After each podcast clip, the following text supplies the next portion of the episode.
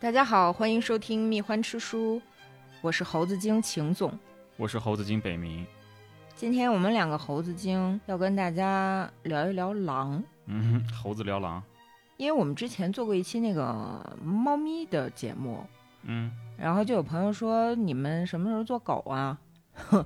今天就做一期这个犬科的，啊，差不多嘛，啊反正也没甚至 隔离。对，就做个狼。这本书呢，名字叫《哲学家与狼》，是我在十几年前就听说过，嗯一直想看，但是拖拖拖拖到这段时间才读完的一本书，非常好看，我特别的喜欢，迫不及待的想跟大家分享一下里面的内容。说到狼呢，从我上中学那个时候，就有一波这个狼文化热潮，嗯，咱们国内就好像大家突然一下特别的喜欢狼，就是从《狼图腾》这本书开始。对，那个时候，基本上每个团队的小头目都会强调说，我们要有狼狼性，要有狼精神。后来还有战狼，对吧？嗯但是呢，这些对于狼精神的鼓吹，看似是尊崇，但是它其实是一种拟人化，就是把人类想要拥有的品质安在了狼身上。嗯所以它依然是一种人类中心论。而我们今天向大家推荐的这本书呢，它有一点不同，它不是一个虚构的作品，它是一本带有自传性质的非虚构的作品。嗯作者是一个还挺有名气的哲学家，迈阿密大学的哲学教授，同时也是一个哲学畅销书的作者。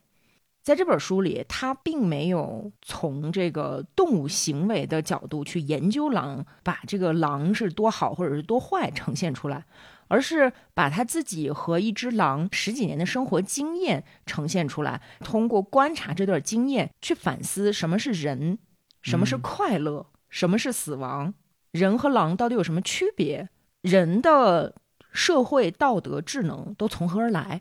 听起来还挺高端的。对，但是呢，呃，你也不用因为它是一个哲学家的作品就觉得害怕，它其实没有什么阅读门槛儿，不像专业的哲学著作那样是从前提到结论有一个什么假设，一定要怎么怎么样。嗯，它并不是把复杂的生活抽象成道理，而其实非常的感性，也是还是讲故事。讲故事，而且很动人。这本书它的整个假设是这样的，就是我们人的心智是由猿猴来支配的。嗯，就我就每个人的灵魂里面都有一只猿猴，猴子精嘛。但实际上咱们的心智深处还有一头狼。猿猴呢不让狼说话，所以你慢慢就把狼给忘了。嗯它是一些和人的本质有区别的东西，它代表了你更原始的一些动物性。本能。对，这本书的主人公就是作者和他的狼。这个译本翻译作布朗尼，嗯，但是其实应该是 Brennan，啊、听着还就挺应甜的应该叫不列宁吧？啊，啊他是威尔士语里的国王的意思哦，啊。那哲学家和这个狼怎么就生活在一起了呢？其实特别简单，因为他从小就和大狗生活在一起，就是啊他们家他爸爸妈妈就特别喜欢狗，而且是喜欢那种体型比较大的狗。比如说，这个作者在蹒跚学步的时候，就特别喜欢趴在他们家的大拉布拉多身上，狗就开始冲刺，把它甩甩下 去啊，大头朝下出溜下去什么的，嗯就有点像牛仔驯马啊，哦，就就那种。感觉。等他再大点儿，不就不能骑大狗了吗？嗯，他就特别的伤心，特别的绝望。是因为自己不能骑狗了。，对，因为自己不能骑狗了。快上大学的时候，他爸爸妈妈去动物收容所领养了一只三岁的大丹犬，啊，就应该是世界上最大的狗好吧大呀，大对胆对对犬。那个大丹犬是有性格障碍的，啊，它会到处乱咬人。那而有点且危险。对，你想那是巨型犬嘛？嗯特有意思的就是说，你如果和他们家的这个大丹犬阿兰 blue 在一个房间里，嗯那你是不被允许离开这个房间的。如果你想从这个房间离开上个厕所的话，必须有其他人过来吸引阿兰的注意力。哦，听着就跟中国古代替死鬼或者伥鬼这种东西差 不多。我走，我得拉一个人下水。对，就按道理来讲，这个狗是应该安乐死的嘛。嗯但是他们家不仅没有把这个狗去安乐死，没有抛弃它，嗯还把家人身上的被它咬伤的疤痕当做非常温柔的家庭玩笑。嗯，心也够大的，对，呃，很很独特的一家人。嗯在这样的一个家庭环境里长大的作者，他在去美国任教、独自生活之后呢，他就特别想念这种和大狗作伴的生活。啊，于是呢，他就在这个报纸上找卖狗的广告，嗯突然看到了一则广告，卖纯度百分之九十六的狼。那个时候，在美国是禁止售卖百分之百的狼的。哦，而且经过很长一段时间的这个什么诱捕啊、猎杀呀，整个美国南部是没什么狼了，只有啊郊狼和红狼，就是、啊就就是有点像那种杂交的，谁也不知道是什么的那种狼。对，郊狼甚至不是狼，科学上来说，然后市场上呢，不允许你卖百分之百纯度的狼，但是你可以卖狼和狗的杂交种，就是狼狗，嗯，而这个纯度不能高于百分之九十六。那它不就是狼吗？对于是，作者赶紧开车好几个小时跑到那个农场去，果然看到了一对儿狼，嗯，一只非常壮实的狼爸爸和一只忙着照顾六只小狼的狼妈妈，嗯应该是阿拉斯加苔原狼，腿很长，体型很大，非常漂亮。他本来就是说去看一眼。没准备说马上就买，因为毕竟你要养一只狼跟养狗还是不一样嘛。对，但是第一眼看到那六只长得像小熊一样的狼崽儿之后，他就决定无论如何要抱走一只。啊哈哈你想那个时候他才二十多岁嘛，也没什么钱，啊，花了五百美金买走了其中第二大的小公狼，什么年代的书啊？那会儿五百九美十金年代啊。啊，那五百美金还不少嘞，啊而且他本来是要给人家开支票，人家说我们只接收现金，啊他就又开了十五到二十分钟的车去取了现金，跑回来，然后把那个小狗抱回家了，小、哦把把小狼抱回家了。哦，那是真爱，呃，对，然后把这小狼抱回家之后，发现这个小狼活力非凡，嗯特别的喜欢窗帘儿，第一时间把他们家窗帘儿全撕了。 后来，他就一错眼珠的功夫，发现小狼跑到了地下室，啊迅速的拔出了所有的空调通风管儿。 于是他又花了五百美金修空调，，啊 精所以力无限掏空了几乎当时所有的积蓄嘛。啊，这个时候的小狼只有六周大，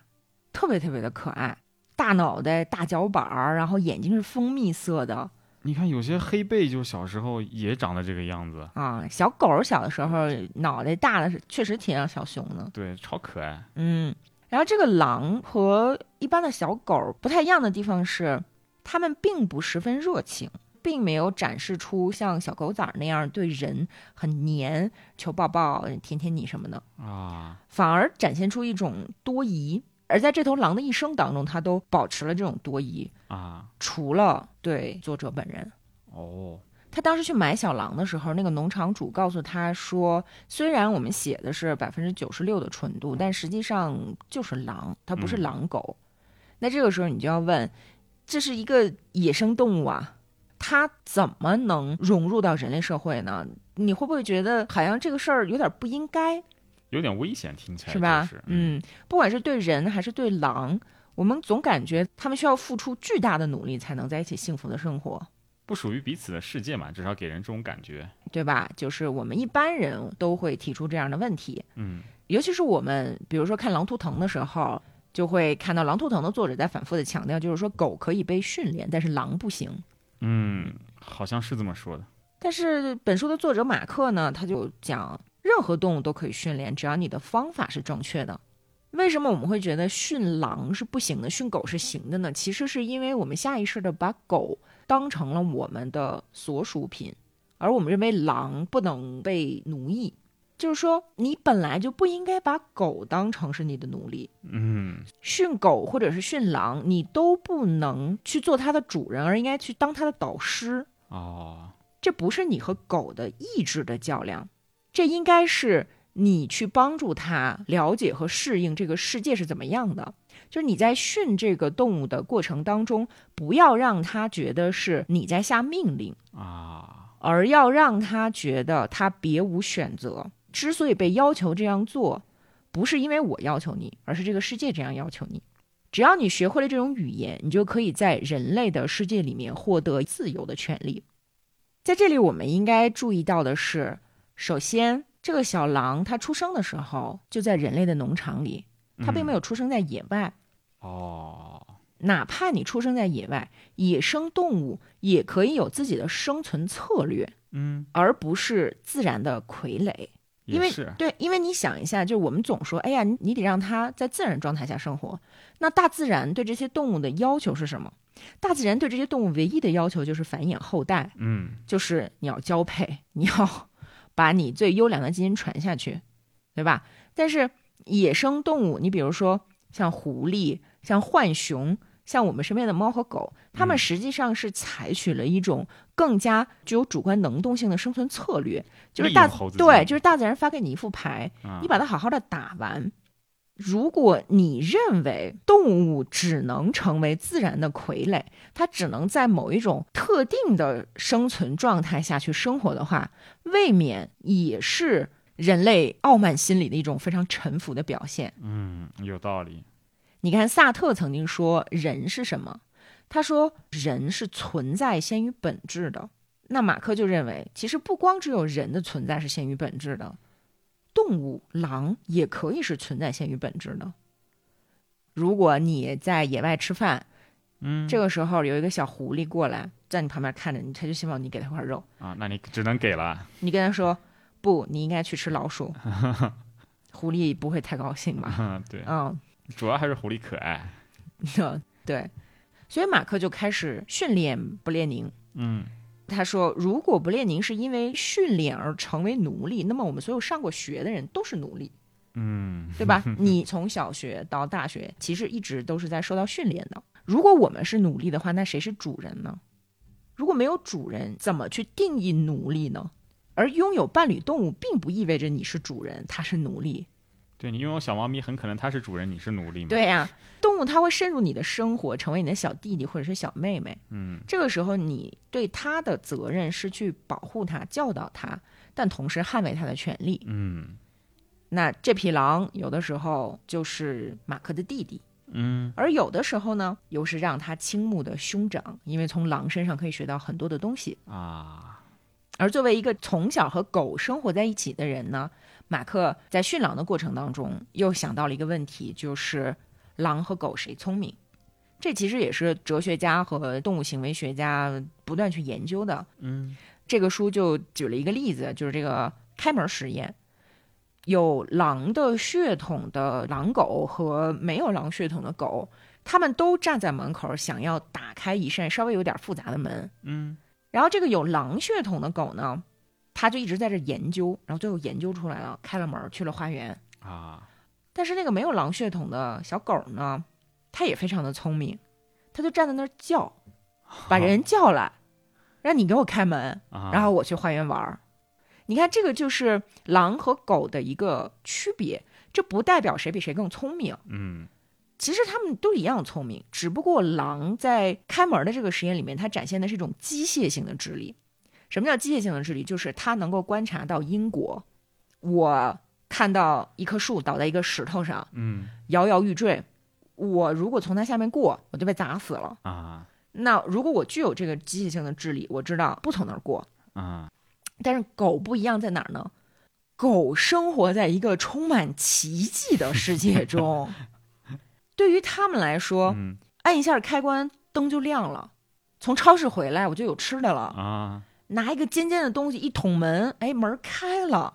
狗呢，非常的适应这种奇迹。啊，呃，比如说那个马克在很后来给家里打电话，他妻子接到电话，让狗来听。你想想，狼是不可能理解从这样的一个小方盒子里面传出来它自己的阿尔法的声音的，啊，而狗呢，就一下特别适应，很高兴，然后又蹦又跳的还去舔那个电话筒。还嗷嗷的叫吗？对啊，啊这里呢，我们就可以引入具身认知和嵌入认知的概念。啊，突然哲学起来了，也就是说，实际上我们的大脑、我们的思维，并不是只在你这个脑壳里面运转的。嗯，我们的所有思维活动都是和外界紧密相关的，我们是嵌入在一个环境里面的。嗯，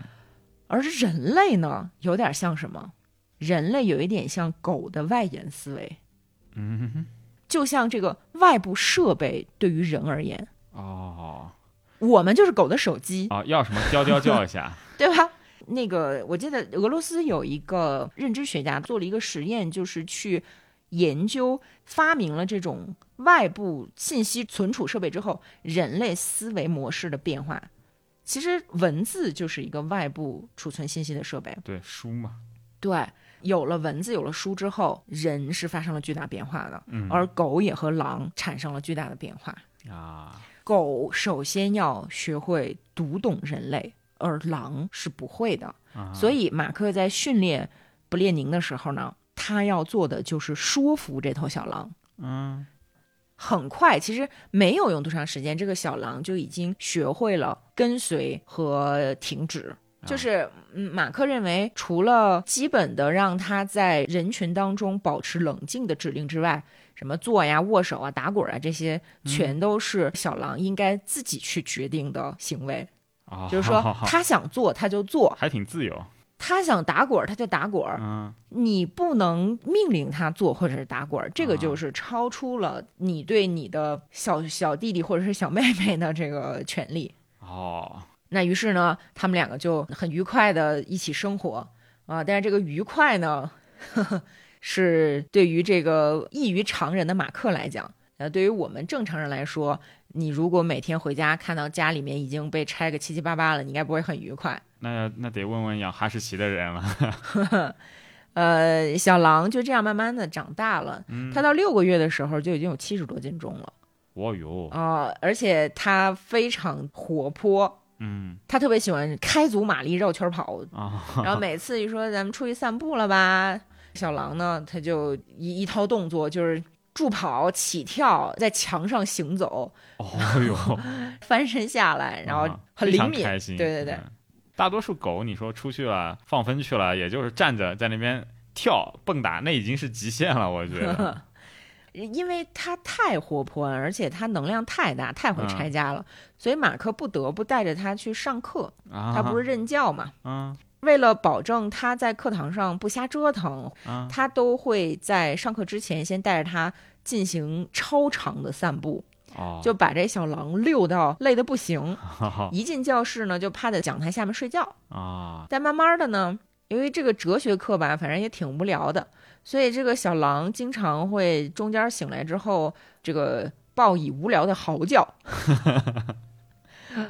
然后马克发现学生们非常欢迎这种嚎叫，因为他们觉得自己没有勇气做出同样的事情。 除了嚎叫，小狼还会转着圈的攻击他的鞋，还会在阶梯教室的走道儿来来回回的走。啊他有一天感到格外的饥饿，并且格外的勇敢啊啊，就把头伸入到一个女生的书包里。哦在我还没有来得及喝止他的时候，从人家的包里翻出了这个女生的午餐。所以从那之后，这堂课的学生都收到了一个通知，啊就是说，请大家无视这匹狼，它不会啊伤害你。但如果你包里有任何食品的话，请一定记得拉好拉链儿。而且你不要忘了，马克这个时候才二十四岁，嗯所以他到下课之后呢，他也不会着急回家。他当时打交道的朋友吧，就是他的圈社交圈子其实并不是教职员工，哦，反而是嗯学生，反而是学生生，，他就会去参加学校的那个橄榄球队。啊因为他在英国的时候就是挺优秀的橄榄球员，哇，那身材很高大呀，这个作者呃，换算下来应该一米八吧，啊，嗯，就还好还好啊。他有一张照片是跟小狼一起拍的，啊你觉得那个狼比他大两圈儿，哦，超大的那个狼啊。然后他参加学生的橄榄球赛嘛，嗯他训练呀、打比赛呀、啊都会带着狼，包括去外地打比赛，他也都开车带着布列宁。嗯而且因为小狼太帅了，所以他成为了少妇杀手。 哦，他是指狼还是指这个作者？小狼本质是小狼吧，本质是小狼啊啊、每一场比赛的 MVP 啊，将获得资格让小狼站在自己身边，这样就会有小姐姐走过来搭讪。哦，然后他们比完赛之后，再那个疯狂的喝酒，喝个烂醉嗯，再回家。马克是一个超级酒鬼， 哦他日常写作的时候手边放的都是杰克丹尼，哦，那度数还挺高的嘞，开玩笑呢。而且他喝酒都是论升喝，特别恐怖。可怕。每天喝得烂醉如泥。 其实他们球队的其他球员也有狗，而且橄榄球的球员一般比较大块头嘛，也比较的强壮，所以他们都会喜欢养大狗。小狼呢，就从小和这些大狗一起玩儿。啊，而且我们发现，不列宁它的玩耍非常粗野，跟一般的狗不一样。嗯就一般的狗狗就扑一扑、追一追，啊，呃，然后和主人玩的时候就是去捡棍子。对啊，但是小狼不这样玩儿，啊，它的玩耍方式是咬住对方的喉咙，把对方的狗摁在地上，然后不停地甩。啊， 那这不这不是攻击吗？但是这又不是攻击，是玩耍，是因为中间会夹杂着嚎叫、叮咣五四的那种玩耍的声音。 啊，而真正的攻击、真正的捕猎，狼会变得非常的冷静，哦会先一动不动，然后再扑过去。 啊，但是其他的狗并不理解，啊只有一只叫做罗格的斗牛犬，它能够全面的理解小狼的意图，哦因为它自己也是一个非常粗野的狗，所以他们俩的关系呢还不错。嗯但是当小狼越长越大的时候，啊这两只雄性它们的关系就越来越复杂。啊，有点不对付了对，就会真的动手打起来。啊这个罗格呢，也会主动来招惹。日常呢，罗格在他们训练的时候会被关在那个小卡车上。啊，但是有一天呢，就是这些人呢，这些球员正在场子中间热身，嗯，罗格突然成功的把这个车门的那个拉栓给打开了，还是罗格先把车门打开。对，然后跳下来要打架。啊这个时候，小狼已经有十八个月大了。啊，就很壮了。小狼先是一动不动的看着罗格朝自己扑过来，然后一翻身骑在罗格身上，一下就把他耳朵几乎撕掉了。哦罗格就满脸是血。这个时候，马克就以百米冲刺的速度啊这样跑过来。但是你想象那个那个画面啊，啊他冲过去把小狼控制住，但是他犯了一个致命的错误。什么错误小狼接下来一下子就被反扑上来的罗格所喉了。啊？当时其实情况非常的紧急。然后这个马克就在这本书里写，他说：“经过我事后多次拉架的经验呢，嗯就如果一头凶狠的斗牛犬咬住了你的狼的喉咙的时候 呢，呃，你不要试图把它拉开，因为你拉啊不开；掰嘴呢，你也掰不对，开；斗牛犬出了名的。对，踢它的肋骨呢也没有用。哦，那什么才能有用呢？嗯，就是往它脸上泼水，就是啊你必须要让它有一个下意识的本能的反应。”啊，而不是去劝说他，或者是跟他斗蛮力。哦，幸好罗格的主人有经验，就用水把罗格给泼开了。那估计这罗格也没少闯祸但是后来罗格的这个耳朵反正缝了针之后就恢复的很好嘛。啊从此之后，马克加紧了自己在健身房的锻炼，因为他必须要负责随时随地控制住这个小狼。要有更大的力量对，因为狼也在不断的更加强壮，块儿越来越大嘛。嗯但是虽然布列宁非常的喜欢打架，可是并没有闯出很多的祸来，也就是说，并没有闯出对方去医院缝针以上的祸来。啊，没有我杀呢死对面就是对，而马克呢，身上也只是有一些这个被咬伤的疤痕而已。 而已而小狼其实轻易不会去主动挑衅，啊但是其他的狗如果不停止攻击的话，就会被非常轻易的杀死。只是由于马克控制的好，所以没有惹出什么大事儿来。嗯，一般来讲，只要对方表现出恭顺，进攻就停止了，这架就不打下去友了。好恭顺对，而且布列宁小狼，他从来不去欺负弱小，只和让他感到威胁的巨大的狗打架，啊，还挺讲武德 特别讲武德，嗯而且他也不会伤人。其他的人走到他面前，拍拍他、摸摸他什么的啊，嗯他就会非常困惑的看人一眼， 啊你要干嘛呀？然后就啊扭头走开。这个时候，我们不禁要问：什么是文明？什么是野蛮？啊，哲学家的部分开始了到底狼是文明的，还是人？我们这种猿猴是文明的呢？马克的意见是，文明只在最讨厌的动物中存在， 啊只有猿猴才能拥有文明。啊，why 他就在这儿先举了一个小例子，就是有有一天他那个在家吃微波炉食品，加了好多味精，加了好多色素的那那么一个懒汉饭吧，啊这个时候门铃响了，他就去开门，反正就离开了片刻。小狼呢，把他那个吃掉了，给吃了，吃了之后正好赶上他回屋的时候，这小狼正往自己的窝走呢。啊大家有没有看过那个动画片儿叫《歪心狼和哔哔鸟》？啊就想象猫和老鼠吧，啊！就是每次歪心狼追哔哔鸟追到悬崖上的时候，它都会一脚踏空，在那个悬崖旁边悬空停下那么几秒钟。然后嘚儿往下掉，对，嗯，小狼看到马克回来的那个瞬间，和歪心狼是一模一样的，就定住了。定住之后，他并没有表现出我没吃啊，你记错了吧？你自己吃完了再走的，等等等等，这种欺骗性的表现，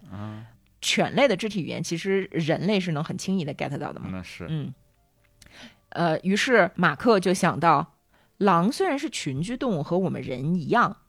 但是好像狼不太会有这种欺诈嗯行为欺诈行为，啊，就是你在捕猎当中的假动作是一回事儿，但是通过大脑的反应去欺骗，这个他们好像没有办法做到。对哦，我们家养的狗犯了错事，哪怕就我没有抓现行，你只要一看它，它就哎呦，马上缩起来，就那种知道自己干错事儿了， 就那种。似乎是很笨，对吗？我觉得就是实诚，那这个时候我们就在想，是不是因为人比狼聪明，所以人会欺骗呢？嗯马克的观点是这样的，就是说，当你在比较谁优谁劣的时候，一定是要有一个方面，x 优于 y，那它只能是在某一个方面优于 y。所以我们要问的是，人类的智能到底在哪一方面优于狼？嗯一般来讲，人们认为说智慧是指在自然界当中生存的能力，在机械性智能方面，人并没有比其他动物更强。就整个自然界对于猿、对于狼、对于狗的要求其实是一样的，就是你只要具有一定的基基本的智能，你就能生存。嗯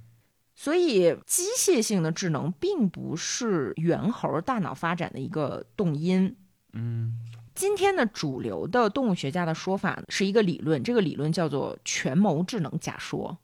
怎么个假说？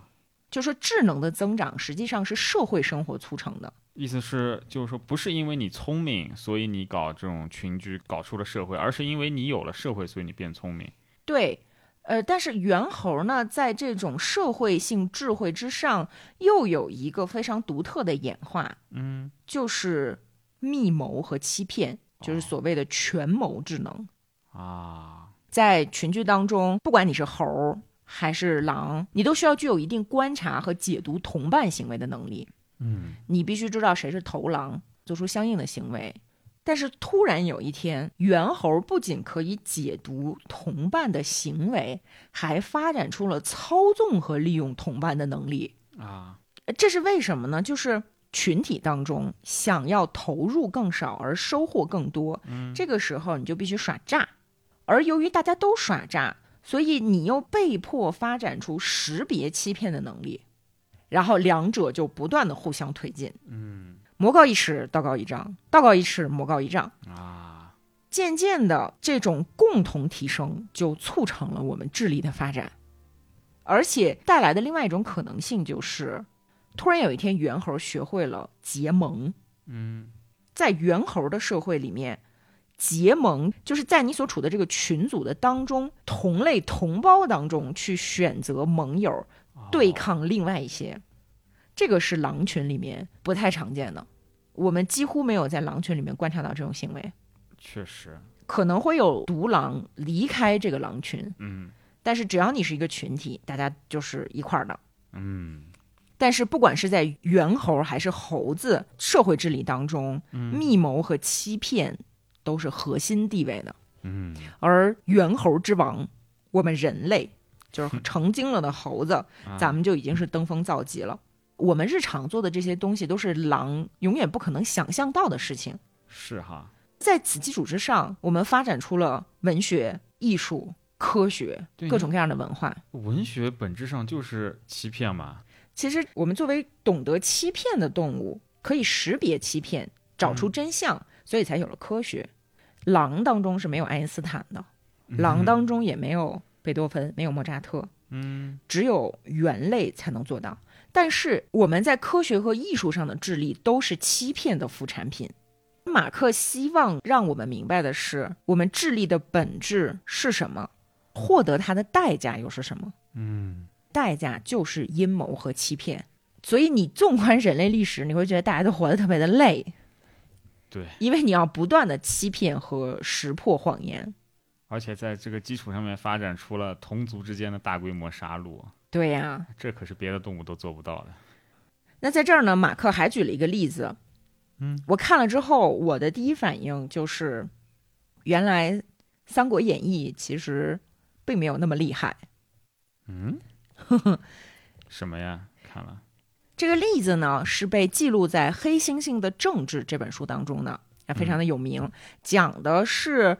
有一个黑猩猩群落，在这个黑猩猩群落里面呢，我们观察到了群体动态的超级复杂性，嗯就是有三个雄性黑猩猩，他们在不断的争夺领导权。嗯这个研究一开始呢，这不是三个黑猩猩吗？咱们就分别叫它老大、老二、老三啊。嗯是这个老大占据着统治地位。呃他为什么能够当呃领袖呢？是因为这个团体里面的其他母猩猩支持他。啊，老大呢，就是长期的通过母猩猩的支持干掉了他的前任。而在老大控制的这个猩猩群体里面呢，老二被边缘化了，嗯因为老大一直在排挤他，他被强制要求同所有的成员保持距离，直到另外一只公猩猩老老三，嗯慢慢慢慢长大，长成了一个足以和其他的雄性黑猩猩结盟的一个程度，哎，比较的强壮。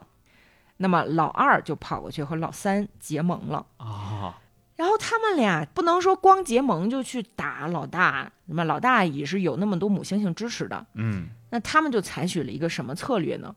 就是他们不断的去打母猩猩，素质真差， 素质真差是吧？就是醉翁之意不在酒嘛，他的目的不是打母猩猩，嗯，而是告诉所有的母猩猩，老大老没大有这个权威，对老大保护不了你们。嗯差不多四个月之后，母猩猩开始支持老二，啊，因为太烦了， 我不想让你们再打我们了，啊支持你好吗？你不要再打我们了。然后老二就继位了嘛，啊老二继位之后，开始研究说我怎么样才能控制住局面。啊，他需要仰仗大家对他的支持，对吧？嗯那他需要在母猩猩面前扮演一个公正无私的保护者的角色，他保护所有的母猩猩。但是对于这个社群里面的雄性黑猩猩呢，他采取了保护弱者的姿态，就是说有两个雄性黑猩猩打架的话，他一定嗯帮那个弱者。哦，如果帮了强者，那个强者就有可能有一天篡位。对，所以，当老三跟其他黑猩猩打架的时候，他永远帮着其他的黑猩猩。哦， 好精明啊！这居然还是猩猩到这个 level 了。嗯，你有没有觉得和咱们的生活特别的相似？嗯嗯，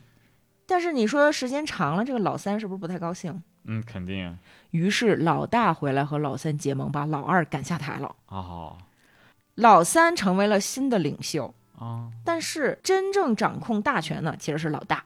我、哦还是傀儡。对，老三对老三是靠着老大爬到了王座之上，啊但是呢，老三非常的愚蠢，他采取了在争端中支持强者的策略，哦而维持和平的时候，老大出现了来当和事佬。哦而且呢，特别神奇的是，比如说两个母猩猩吵架，老三过去劝架，呃，别打了。嗯这个时候，老大冲出来开始打老三，那你说是不是老大特别的过分？嗯但是老三竟然一直忍受着老大的淫威，因为他要联合老大防止老二回来。我操，好复杂 呀！嗯啊、不仅如此，老三还经常被母猩猩攻击，而老大又和母猩猩结成了对抗老三的联盟。所以你说《三国演义》还厉害吗？ 听起来就不是特别厉害了吧？啊，也就是和猩猩一个档次嘛。就是啊，我们还观察到一些其他的行为特别的有趣，嗯比如说一个处于从属地位的雄性黑猩猩会向比自己地位更高的人隐藏勃起的阴茎。啊，但是呢，在隐藏自己的这个小鸡鸡的时候呢，哎，他会背对着这个首领，面朝着异性，嗯，把自己小鸡鸡展示给异性，其实就是调情。啊，比如说老二，他背对着这个老大，然后把这个小鸡鸡给一个母母母猩猩看，啊，用朝首领这一侧的手臂自然下垂，这样搭在膝盖上，啊，刚好把这个鸡鸡给挡住。与此同时呢，他还不停地偷瞄其他的雄性黑猩猩，看有没有其他人发现。啊，只有在猿类当中，我们才能看到如此狡猾与淫荡的结 合。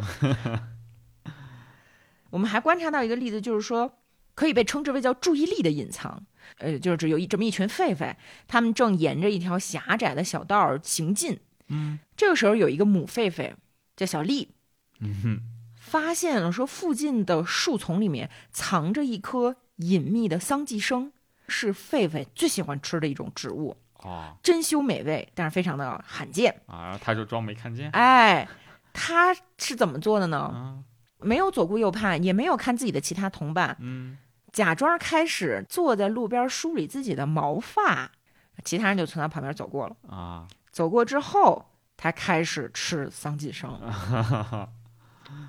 你觉不觉得特别像路上有人蹲下系鞋带儿，其实是因为脚底下踩了一张人民币？那在这儿呢，我们的哲学家又出来给我们讲，用小丽吃桑寄生的这个事儿来说吧，它其实是好几阶表征的一个展示。小丽当她看到这个好吃的的时候，是所谓的第一阶表征，就是小丽对这个世界产生的视觉表征。而如果同伴看到了小丽正在看什么有意思的东西，嗯，那么他便产生了小丽对这个世界表征的表征。嗯，这是第二阶表征。而当小丽明白了其他人可能在看着自己看什么有意思的东西的时候，这就是表征的表征的表征。哦，它实际上是需要非常复杂的智能的。简直像日本三国漫画《火焚燎原》。我看破了你的计划，我看破了你看破了我的计划， 我看破你看破我看破了你的计划， 那种感觉。我跟邓老板之前聊过一期足球经济学嘛，足球经济学里面那个点球大战其实就跟这个有一点像的，啊，对吧？就是我看破了你看破我，然后我看破了你看破我看破你。 对，所以猴子们结盟和互相对抗和欺骗的过程当中，啊，我们非常清晰地看到了理解他者心理的能力，嗯，而这种能力的出现和增长，在其他任何群居动物里面都没有。它来自于两种推动力，那就是密谋优于被暗算，嗯撒谎好过被欺骗。哦，于是我们变得越来越聪明，啊，但是代价就是累死了。那这个时候，我们不禁要问一个问题了，那就是，嗯，其他动物为什么没有演化成这样，而只有猿猴演化成了这样？确实哈，为什么我们再举个例子，老二，老二不是被赶下台了吗？啊？有一天呢，他又开始背对着老三，背对着这个首领，开始冲着母猩猩，呃，秀他的小鸡鸡。啊，但是老三意识到老二在搞鬼，于是站起身来，开始观察。嗯，老二注意到了老三站起来，于是他慢慢的向远离母猩猩的方向移动了几步，并坐下，但还是背冲着老三，啊，因为他不想让老三觉得自己是因为察觉到了他的动静儿才远离母猩猩的。哦哟，有点高端尽管如此，啊，老三还是慢慢的走向老二，并且在半路捡起了一块石头。当他走向老二的时候，啊老二低头看向自己正在软下来的小鸡鸡。哦，当他的小鸡鸡已经完全不处于勃起状态之后，老二站起身来，转身迎向了老三。啊，同时，为了展示出自己是一只很强悍的猩猩，他冲着那块石头抽了抽鼻子，扬长而去。真厉害啊，我们看到猿猴的智力发生变化的一个可能的原因是对性的态度。嗯，猴子们特别的淫荡，是因为他们把生殖和快感分开了。嗯，母狼在一年当中只有一次繁殖期，嗯而通常是只有头狼才能进行交配。嗯但是灵长，你就知道窝黑猩猩，它甚至可以把性行为、同性的、异性的当成是“早上好啊”哎对，打招呼的一个行动。原本性快感的次序应该是排在生殖本能驱动之后的，可是猿猴把它们做了一个倒置，这个倒置或许就是改变一切的原因。啊，在这儿呢，我们就要谈到人类思想史上，大家总是在围绕文明和野蛮的对立、理性和欲望的辩证这样展开的，嗯总是觉得人之所以和动物不一样，是因为我们有理性、有文明，我们不是屈从于自己动物性的这个快感。但是按照马克的论证，我们很容易觉得，实际上是因为猿猴格外的注重快感。嗯，而不是真正的生殖冲动，才使我们和其他动物区分开，让我们在实现目的的时候更加的复杂，更加的具有欺骗性。性是第一推动力，而阴谋与欺骗的智能往往会联系起更强烈的暴力和危险。你像这个小狼，它打架往往是临时兴起的，我想跟你打，我就打一架，嗯打完了把你打服了，OK，我就不不跟你打了。如果在打斗的过程中把你弄死了，这就属于激情犯罪啊啊，对吧？嗯但是刚才的那个老三捡石头的例子里面，如果老三真的过去把老二给打死了，啊这就是蓄意的谋杀。啊，而老三为什么没有打死老二呢？实际上可能是人类道德的雏形，嗯就是老三模模糊糊的觉得，如果我要惩罚老二，我需要证据，啊，我需要看到他勃起的小鸡鸡，所以我们所引以为傲的理性和道德，嗯他们实际上是建立在暴力和获得快感的驱动力的上层建筑。嗯我们以为自己最好的那一部分，其实是来自于我们最不好的那一部分。嗯这就是刚才所说的，只有最讨厌的动物才会具有文明。嗯，确实讨厌啊，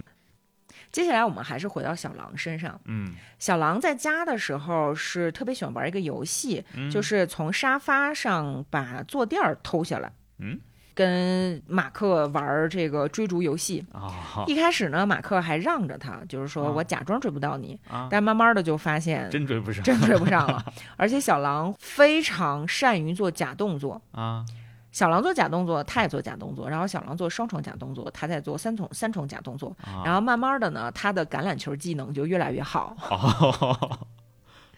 嗯嗯， 说到这个，我以前跟我们家狗玩儿，就是也互相追逐，追到后面就秦王绕柱，你知道，就是、哦，我知道， 就是房间里绕着绕着中间一个东西转，然后狗就突然拐个方向就跑了， 我还多跑了两圈， 被狗耍的这种事情也发生过。对啊，那你想，狗都这么聪明，嗯狼就在这方面天性就更强嘛。嗯因因为这个小狼它太喜欢这个游戏了，嗯甚至还会挑衅，就是在马克追不上他的时候，他就走过来，然后把垫子吐在他们中间儿，然后来呀，继续追呀。然后马克刚要捡那个垫子，他然后他掉下垫子就跑。啊，后来发展到他会去叼刚烤好的鸡，甚至觉得那个还不过瘾。有一次不光是叼坐垫儿了，把扶手椅都想叼到那个院子里头去，但是扶手椅叼不出去嘛，就一直磕门框，咣咣咣什么磕。于是马克觉得说不行了，他的精力实在太旺盛了，嗯决定带他一起去长跑。啊然后他在长跑的过程当中，发现狼这个物种真的是太美好了，太漂亮了。嗯它具有一种力量之美。怎么说呢？他说这个小狼啊，嗯跑在我旁边，嗯嗯，你觉得它是在离地面一英尺的地方漂浮滑动？哎不知道大家观察没观察过狗跑步，嗯它的肩胛和臀腿是会这样上下这样动的，啊就是会有一个垂直于地面的运动。对但是狼没有，狼是利用脚踝的力量往前跑，啊所以它的后背一直是平平的，哦就是有一种极度的简洁和优雅。啊而我这个猿类呢，就是叮了咣啷的呼哧带喘啊的在这儿跑。但是慢慢的，反正我的跑步、我的健身也都让我更加的强强壮嘛。啊所以在我二十七岁那年，我的体脂率达到了百分之八，哦，那很好啦，而且可以以卧推三百一十磅重的杠铃。啊，目的就是在我的狼和别的狗打架的时 候，可以轻易的把它们分开。哦，原来是这个目的而且小狼特别的可爱，它想要把那个狼分开的时候，它它要抓住它的脖颈嘛。啊那个时候的小狼已经和它差不多高了，啊但是就每次马克抓起它的时候，它都会像从魔术师的帽子里出来的兔子一样，把两条腿儿这样嗯卷起 来了啊，超可爱。啊，超可爱，嗯，有一个夏日的某天，嗯天气非常的热，而且还潮湿，嗯我就决定自己出去跑步，不带它。嗯，因为在这种暑气里面，一个犬科动物很容易中暑嘛。而且它这个狼还是北方狼吧？对呀毛也很长的，嗯，但是这项决定遭到了不列宁的激烈反对 啊，他非常的不高兴。啊这个不列宁成功的打开了花园的门儿，啊出发去寻找马克。嗯但是因为他们每天跑的这个路线都不一样，所以小狼没有很快的找到他。啊直到马克在跑着跑着，突然看到一个 SUV 急刹车停在了路中间，车速非常的高。啊然后发现狼躺在车前面。哦开拓者 SUV 雪雪佛兰也挺大的嘛，啊估计撞的也不轻。这个布列宁躺在路中间儿还嚎叫，但是几秒钟之后，他自己站起来，跑到旁边的树林里去了。啊马克花了一个小时的时间来找他，找到的时候发现状态还可以。啊呃，兽医说除了破皮和擦伤没有骨折，啊，那还不到行一天就恢复了， 而且那个雪佛兰啊撞得更惨。 更神奇的是，从此之后，呃，小狼并没有对路上飞驰而过的汽车有一点点的害怕。啊啊，没有 P T P T S D，啊，不过如此 对。但是我们在这儿说这个案例呢，是想让大家先记住啊这个小狼有多么的坚强和大心脏。啊呃接下来发生的这件事儿呢，你可以做一个对比，就是时隔几年之后，他们搬家到了爱尔兰，到处都是农场的这么一个郡，啊他们一起沿着这个河边跑步，经常能遇到牛群。啊不列宁非常的喜欢牛，牛也特别的喜欢他。啊然后每次他们遇到的时候呢，呃，这个都会互相打招呼，而且还互相舔啊什么的。可能是因为这些奶牛刚刚失去自己的孩子，啊而不列宁的体型又很像小牛犊。哦母牛呢是用电网围在草场上的，啊他们每次呢就是钻进那个电网之后再跟那些牛玩嘛。啊但是有一天，马克突然发现远方有一头圣伯纳怀揣着敌意靠近过来，啊马克就就想我赶紧撤吧，别让他俩打起来。啊于是就拽着不列宁的脖领，想从这个电网下头这样钻过去。啊一不小心手肘蹭到了电网，电流通过他的身体电了一下布列宁。啊，其实电流呢没有不致命不致命，对没有那么恐怖，但是霎时间布列宁拔腿就跑，径直从那个圣伯纳狗旁边飞驰过去，看都没看他一眼，像一只烧焦了的猫一样。然后我就赶紧去追，结果发现他跑了好几英里，回到了我们的车旁边，啊在那儿等着我。啊从此之后，他再也不去找牛玩了，啊不管我怎么苦苦的哀求。这个时候，你就要记得 SUV 汽车给他撞翻了，啊车都撞坏了啊，他也那么的勇敢，那么的坚强，啊，可见电击有多恐怖对于狼来说。超过他认知能力了对，这件事儿让马克想起了一个实验，这个实验就是臭名昭著的穿梭箱实验，是哈佛大学的几个心理学家发明的。他们想要干嘛？他们想要研究人的绝望是否是习得的。于是他们发明了一个箱子，这个箱子分为两部分，每一部分都可以单独的通电，下面是金属栅栏。嗯，然后他们把一个狗放到了这个箱子里面，给它的脚部一个强烈的电击。这个时候，狗会本能的从隔间，从一个隔间跳到另一个隔间，啊然后再重复第一个步骤。狗要重复跳上几百次才能停，啊而对你条狗来说，跳跃会变得越来越困难，因为屏障会不断的加高。啊最后，这个狗实在是跳不过去了嘛，它就会趴在那个电网上尖叫抽搐。啊在后面的一个改动过的实验里面，实验者会给两边的电网同时放电，也就是说，狗不管跳到哪儿都会被电到。经过十到十二天这样的折磨，狗从此就不再反抗电击了。马克就在这儿，你能看出来他在写这段的时候是抑制不住的愤怒，嗯，就是说，这虐狗嘛，虐待动物，就是说，如果你们是私自在家做这样的行为，嗯是肯定要被起诉的。但就是因为你们在哈佛的实验室里做这项实验，所以你们不但没有受到处罚，反而因为学术成就得到奖赏。嗯对狗的折磨让你平步青云，名利双收，嗯而且还引来了无数的效仿者。效仿者包括当时美国心理学会的主席。那么，为什么这种折磨是被允许的呢？马克实际上是想通过这个实验告诉我们人性之恶到底是怎么回事儿。嗯人性之恶的本质究竟是什么？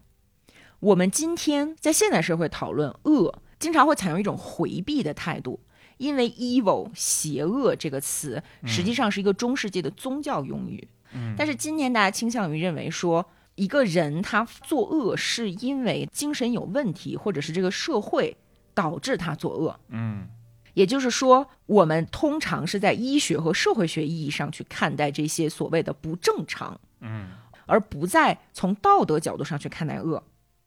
但马克认为这些都是错的，为什么呢？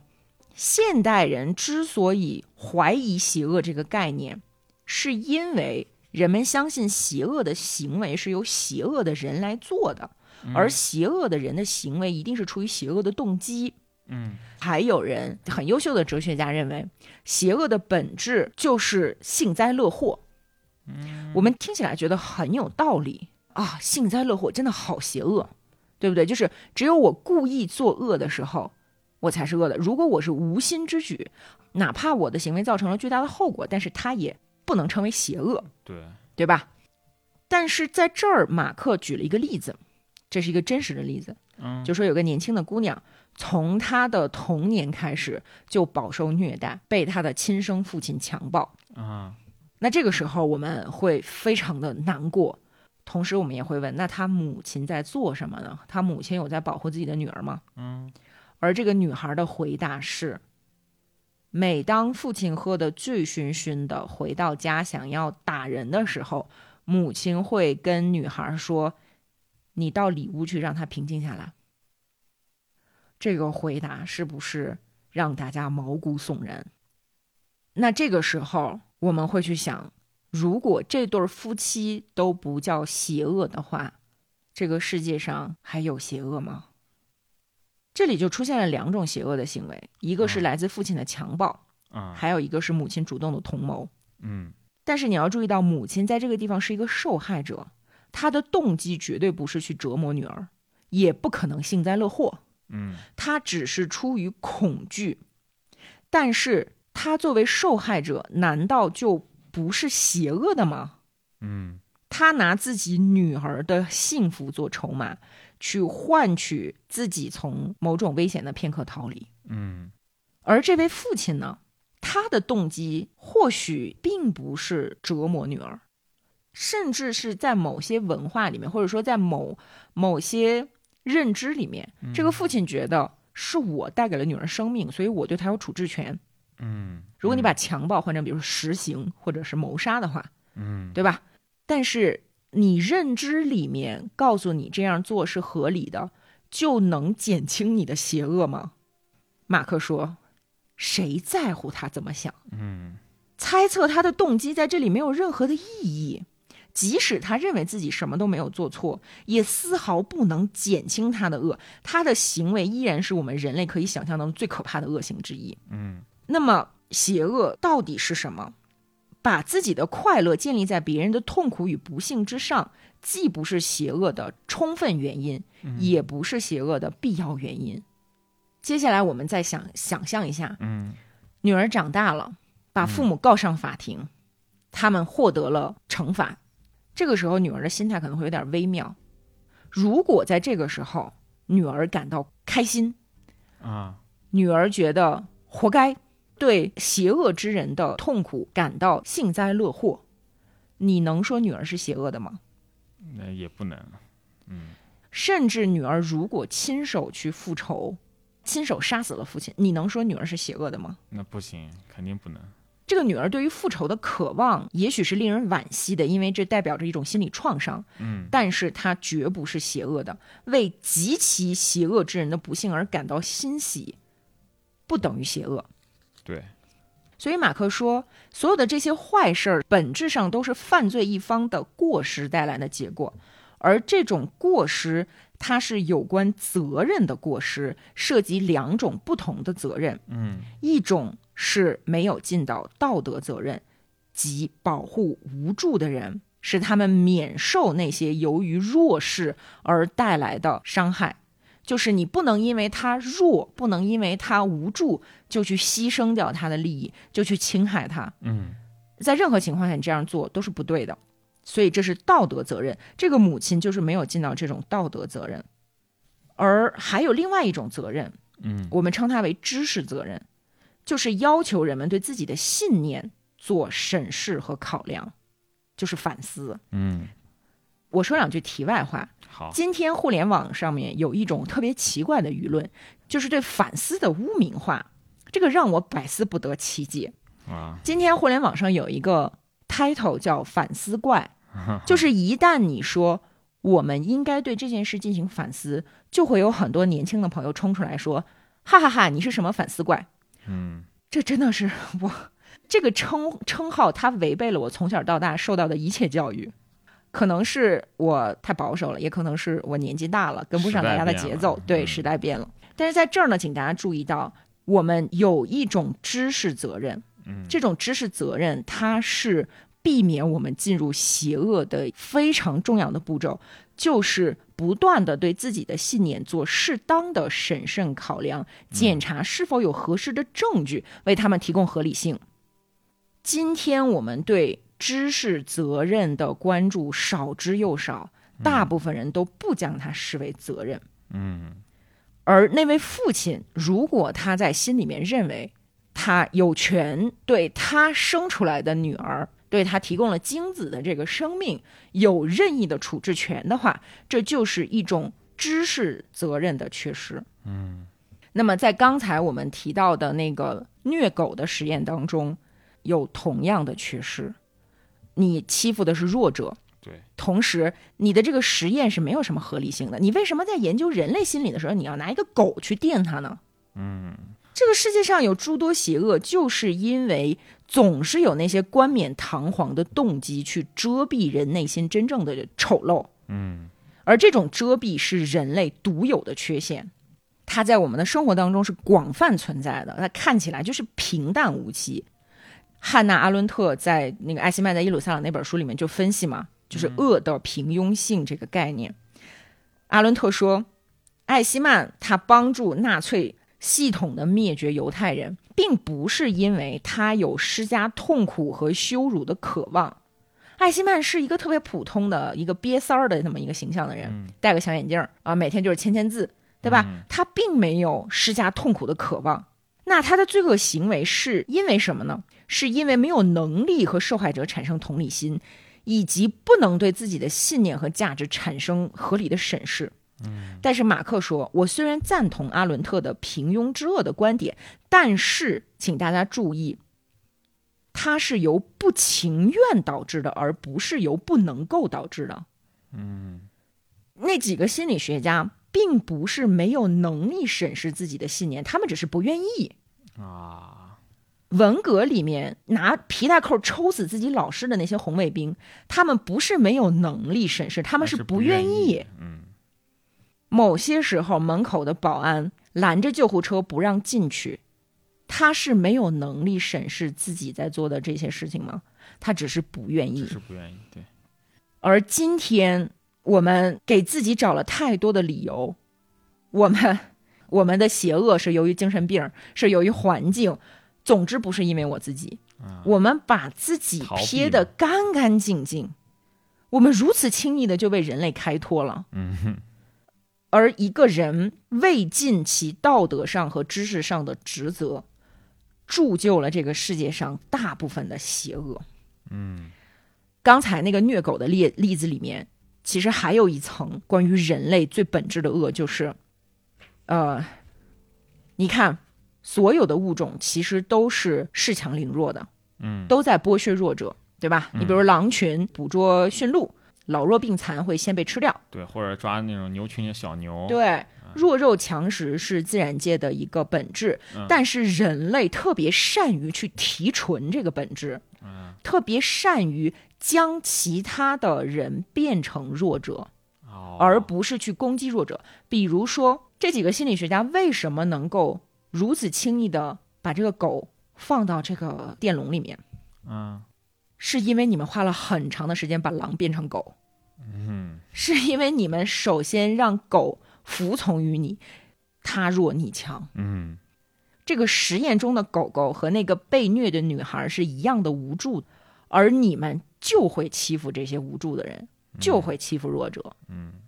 但是你看，不列宁他作为狼，他作为人类经常拿来去比喻自己人性中最黑暗的一面的这么一个动物，嗯，其实他是非常道德的。非常武德，对对刚才说了呃，之前有一个六个月大的小拉布拉多朝他扑过来，啊他其实非常的不喜欢别的狗这样扑他，啊但是呢，他对这个小狗没有任何攻击的行为，啊然后他弄得很烦呢，他就用嘴轻轻的含住了这个小狗的脑袋，啊跑过来的狗主人几乎要吓尿了。啊但实际上，不列宁从来不欺负弱小，啊，他只和大狗打架，那多好啊！我喜欢这个狗子，对吧 狼？子，人类真正的道德体现在哪儿呢？就是体现在你对弱者的态度上。嗯人只有在对待处于绝对弱势的个体的时候，才能展现出真正的道德。嗯，对你的领导非常的和善，体现不出你的道德。对，而咱们的咱们的小狼不列宁，在只有两个月大的时候，曾经被马克带着去参加橄榄球训练。嗯而那个时候的罗格其实并不是特别喜欢他。嗯小狼有一次惹怒了这头斗牛犬，嗯斗牛犬把小狼压在了地上，咬住了它的脖颈。嗯这么大的一条斗牛犬，可以非常轻易的扭断小狼的脖子。如果是小狗，大概率会惊恐的尖叫起来，就嗯发出向主人求救的声音。啊！对，我见过这种场面，但是出乎所有人的意料，只有两个月大的一个小狼崽儿没有发出求救的声音，啊而是发出了低沉的咆哮，啊跟它稚嫩的年龄完全不匹配。啊非常的冷静、洪亮、具有力量。啊！马克看到那一幕，就在想说，作为猴子精，我本人是缺乏这种精神的，但是我有一种义务，我有一种道德上的义务，去永远记住小狼被这条大狗压在地上咬住喉咙的那一刻，啊，尽我所能的去模仿它。如果我能做到像这一头两个月大的小崽子一样强大，我就不会再有允许道德之恶滋生的土壤。啊一般的猴儿如果遇到这种情况呢，会迅速的躲到一边儿，嗯谋划自己的报复。但是小狼不会，小狼是非常直接的用嚎叫去对抗比自己强大无数倍的敌人。那就是武德，大难临头之时，人们会寻求上帝的保佑。嗯而当灾难降临于身的时候，马克说：“我会回忆起那头小小的狼。嗯，把狼小狼写的真好，”嗯，马克和小狼在美国生活了四年之后，收到了来自爱尔兰的一份教职。他说：“这个在美国的这段生活就是一场持续了好几年的狂欢派对，嗯导致几乎没有其他的学校呃给他提供那个教职 offer，只有只有爱尔兰。同时呢，他又觉得爱尔兰是一个很适合写作以及适合小狼生活的地方，啊所以他们就决定搬家。嗯但这个时候有一个非常不利的情况，就是当时的爱尔兰政府还没有动物护照这么一说，需要将动物隔离六个月进行观察，看有没有狂犬病。啊，实际上那个时候狂犬疫苗已经发明很久了。对啊，而五十年代的嘛就是啊，而小狼每年都打，所以它身体里是有抗体的，啊那也没办法，你只能遵守这个法律嘛。啊那这个时候，马克脑子里面就想到了很多狼有关的契约的故事。嗯首先就是大家听没听说过，在意大利的古比奥有一头狼，它和圣方济各签订过一个协约，就是说我不进城市里头去祸害你们，嗯但是你们得供我吃喝啊啊，这样咱们签订契约之后彼此相安无事。果然，狼就不再威胁当地民众，也不骚扰他们的牛羊了，啊就让马克想起他和小狼定的这个契约，就是说，好的，布列宁，我走到哪儿都会带上你，嗯我的课堂、我的橄榄球训练、周末的比赛，我会保证你每天有有趣的散步，我给你好吃的。但是呢，请你不要伤害我的房子。 你看，这就是一个契约嘛。但是呢，由于政府的这个规定，他不得不打破这个契约，嗯，就是说他不得不把小狼送到那个收容所一样的，对，收到一个收容所一样的地方，独自度过六个月。真的这边关了六个月啊啊、对，但是他每星期都会开车十个小时去看小狼，啊，而十且个小时啊，对，而且在爱尔兰，因为爱尔兰其实是非常喜欢动物的一个地方，嗯那个收容院的院长呢也是挺好的，嗯，整个那个地方实行的是一种比较宽松的管制，啊他还允许小狼相对自由的在这个院子里面。就是其他的狗都没有这样的待遇，只有啊它可以，因为它长哦得太英俊 了，而且举止非常的良好，很有礼貌。嗯所以就获得了特权。啊这个特权在六个月的尾声的时候被收回了，啊因为他非常不明智的去翻了人家院长的包，还吃了人家的速冻鸡肉。啊总之也是六个月的生活嘛，嗯也打破了这个契约，就让他想起了芬利尔狼啊啊，那北欧欧神话神里的话诸神总是欺负芬利尔狼，然后还那个拴住他。嗯奥丁说：“那个我没有耍诡计，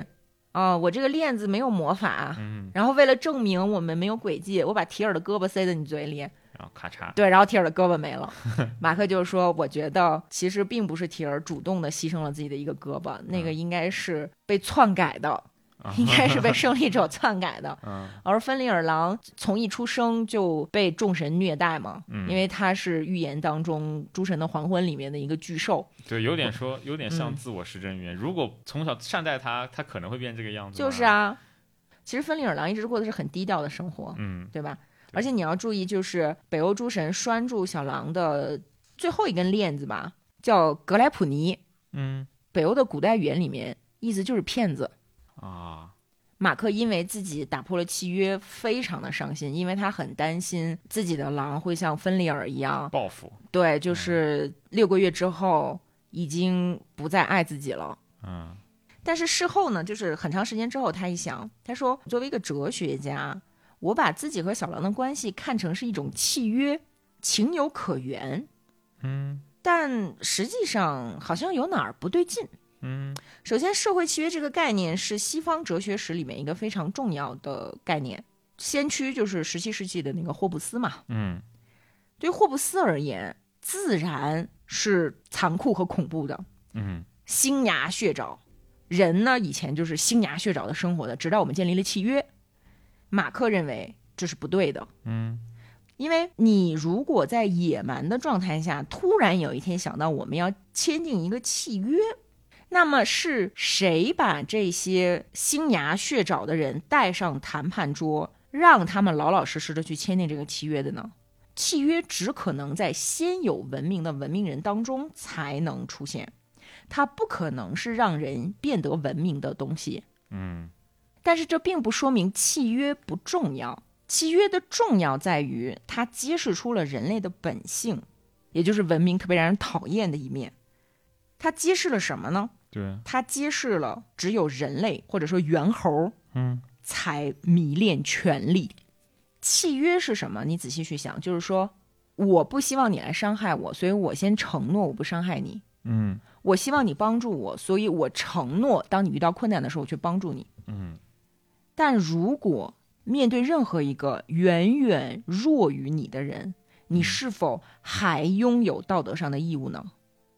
如果契约的本质是交换，嗯你没有什么可以和我交换的，我是不是就可以把你排除在契约之外？嗯，比如说老人、残疾人，那就违背契约精神了嘛，你不跟我签约契签订契约呀、嗯因为我的契约是要在大致平等的对手的前提下才能去签订的，嗯，对吧？？这是契约的本质。嗯所以，契约确实是文明，但是它并不比野蛮更好，嗯因为它太关注权力和交换和算计了。嗯，没错。而且我们再深挖一下，我们会发现，契约是基于故意的牺牲和预期的所得之上的。你会放弃一些东西去换取你认为更重要的东西。嗯，你放弃自由换取保护，有了国家，嗯对吧？而为了换取别人保护你的利益，你必须去保护他人。为了保护他人，你要付出时间、精力、钱财、安全，甚至是生命。你之所以愿意去这么做，在社会契约的这个理论之下，是因为你相信你会得到更多的回报，嗯，你会建立一个更好的社会，在这个社会里面，所有人都活得更好，包括你自己，甚至是你的孩子。嗯但是呢，你并不需要真的首先交出你的自由、你的生命、你的钱财，你只需要让别人相信你这么做就可以了，你就可以签订这个契约。嗯，那么永远有人是愿意占那些说到做到的人的便宜的。对，你是可以在无需牺牲的前提下去获得契约中的回报，所以契约从根本上是奖励欺骗的。我们总说啊，骗子是永远不会成功的，但是你看看真实的人类社会在发生什么。契约惩罚的是那些笨拙的骗子，可从来不惩罚那些非常巧妙精明的骗子。所以，契约确实是让人类变文明的那个东西，但契约也是我们不得不去欺骗。而什么样的动物才会认为自己最有价值的资本，也就是道德，是建立在一个契约之上的呢？对于狼来说，特别简单，嗯就是骗子。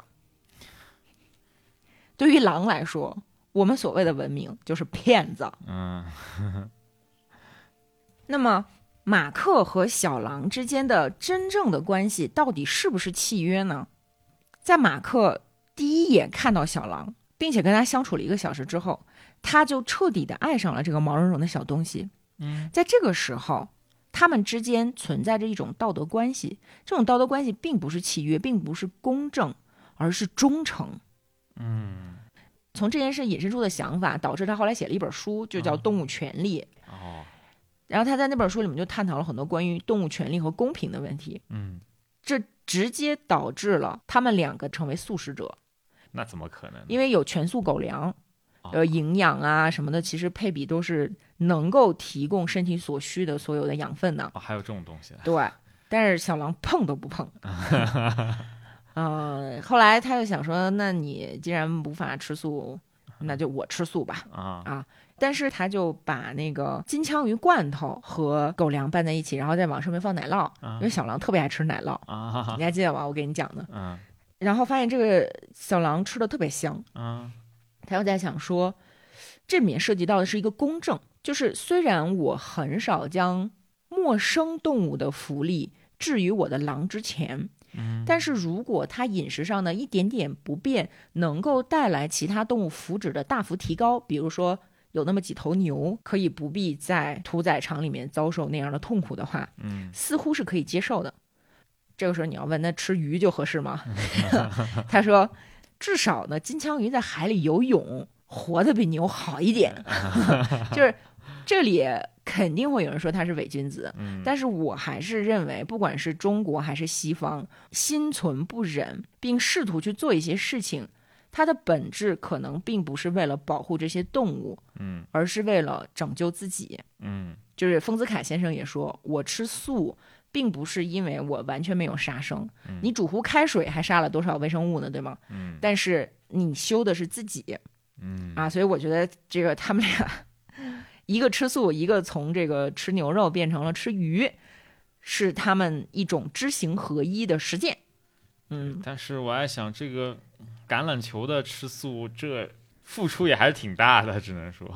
素食其实是有科学的食谱的，啊，就如果你遵循那个科学的食谱就可以。好吧，但你看，在素食这件事情上，他讲的是公正。如果人对于公平、公正都没有一丁点的追求的话，其实人类是没有道德可言的。嗯但是当马克在课上和学生讨论这个道德两难困境的时候，比如说电车困境的时候，嗯，他就会讲说，如果你学生、我老师和我的狼同时掉到水里，嗯，我肯定不救你，我肯定救我的狼，因为这是我的忠诚。啊，最艰难的道德任务就是去衡量陌生人的需要和你同伴需要之间的关系。嗯，人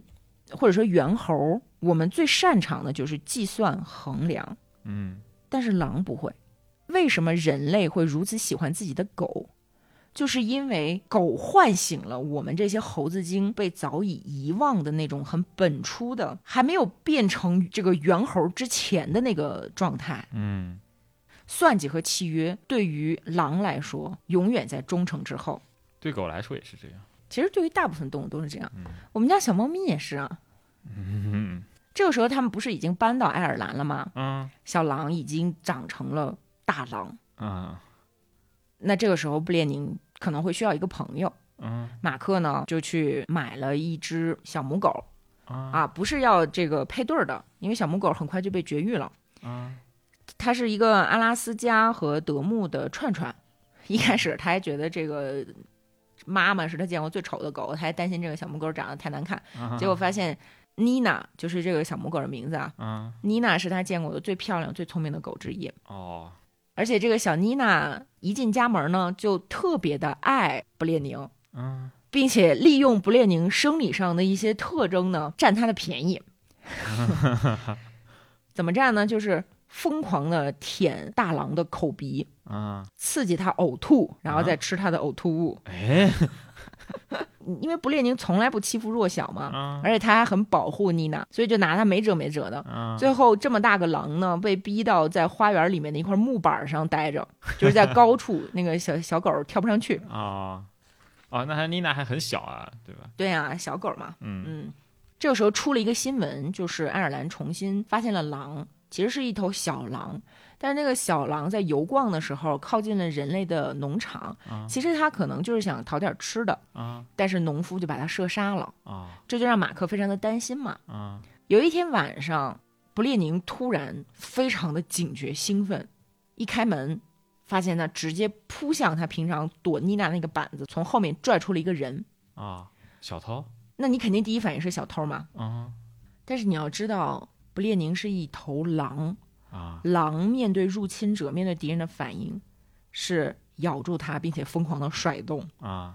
这个时候，马克非常的害怕，因为他在美国生活了很长时间，怕这个人有枪，啊，会打死他的狼，所以他冲出去对那个人一顿暴踩。但是幸亏那天非常的冷，这个人穿的很厚，啊所以当他们把这个人从家里赶出去，好像没有什么明显的血迹，啊但是他非常的后怕，因为之前出现了狼被射杀的这个事件嘛，啊他当机立断开始收拾行李，决定连夜逃跑，避避风头。啊但是还没有收拾完东西，警卫就来了。啊警卫开始敲门。他当时在想说，完了，这个文明的世界没有我们一家三口容身之地了。但其实那个警卫呢，并不是来找他们说你们家是不是有狼伤人了，不是，就问了两句话就走了。第二天他才知道，昨天晚上赶出去那个人是隔壁太太的前夫，啊并且法律判他们离婚之后，要求这个男人不得靠近这个女士多少码呀，一百码还是多少？啊等于说，那个男人因为害怕法院对他的惩罚，也不会去报警，啊逃亡计划暂时搁 置。可是他就在想，不列宁似乎不够文明，嗯，因为他第一时间冲上去要咬死那个人。嗯这头狼不文明的话，那实际上我和他是一样不文明的，嗯因为我第一时间冲上去 揍人啊，也是想要弄死他。嗯这个时候他就意识到，其实自己一直是一个厌世者，他一直不太喜欢人类，嗯他一直厌恶人类。于是他去半岛上买了一个远离城镇的小房子，一个墙厚达三米的石头房子，嚯带着两个犬科动物住了过去。他看中的就是偏僻，在那个房子周围就有大片的麦田，啊，每天妮娜和不列宁就在那个麦田里面像三文鱼一样跳来跳去，啊然后还捕猎、抓兔子、抓老鼠什么的。啊，多开心啊！但是由于他越来越离群所居，嗯父母就特别的担心自己的儿子，经常在电话里面问说：“你这样生活怎么能快乐呢啊，？”这个时候，我们就要讨论到底什么是人类的快乐。某些哲学家会将快乐作为人生的目的，甚至我们现代人，我们这个时代，大部分人也是这么想的，就是我活着是为了开心，我活着是为了快乐，这个也不是没有道理。我们做任何事情都是通过它去达成一个目的，嗯而快乐不是。快乐本身就是珍贵的，你不会通过快乐去获得别的东西，快乐本身就是目的。所以我们看重快乐的固有价值。但是人类已经成为了有快乐瘾的动物，这其实是非常可悲的。嗯因为快乐的本质是一种感受。当时有很多研究者去做大量的调查采访，就说你什么时候最快乐？大部分人给出的答案都是 sex，嗯对吧？但是你看，这就是一种快感，一种享乐，蹦迪和这个各种各样的人上床，嗯，享受荷尔蒙。可能到一定时候你蹦不动了，就会变成品着红酒，看着自己的孩子，去享受一种精致而微妙的快乐。嗯可是你永远需要新的东西，新的药剂来补充你转瞬即逝的这个快乐的感受。这种行为就像瘾君子一样，嗯人就是如此崇尚这种感觉。所以，快乐真的是人生的目标、人生的目的吗？当然，他就说我并不是反感快乐和快感，嗯就像我的狼不列宁也不反对一样。我们刚搬到这个地方没多久，嗯，他就溜出去找了女朋友，他不是有把妮娜了吗？妮娜绝育哦了。哦，妮娜绝育嗯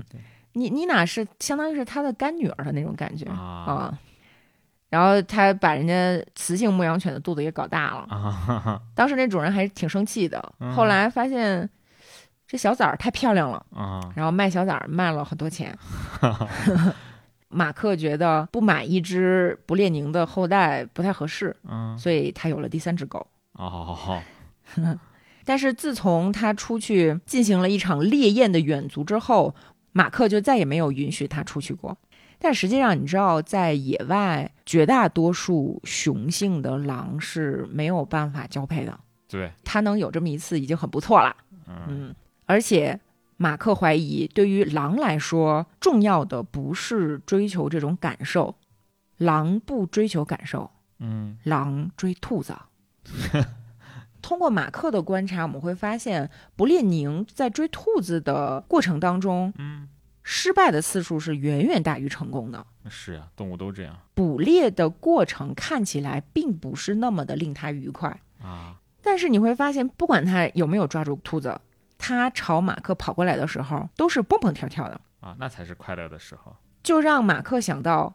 他自己本人在做的事情就是哲学嗯和不列宁抓兔子是一样的。他的猎物是思想，嗯追寻这些转瞬即逝的思想，试图把它们用文字表达出来的这个过程，也是挫败大于成功的。嗯，也是非常痛苦的。这就说明快乐不仅仅是愉悦，它还藏着深深的不愉快。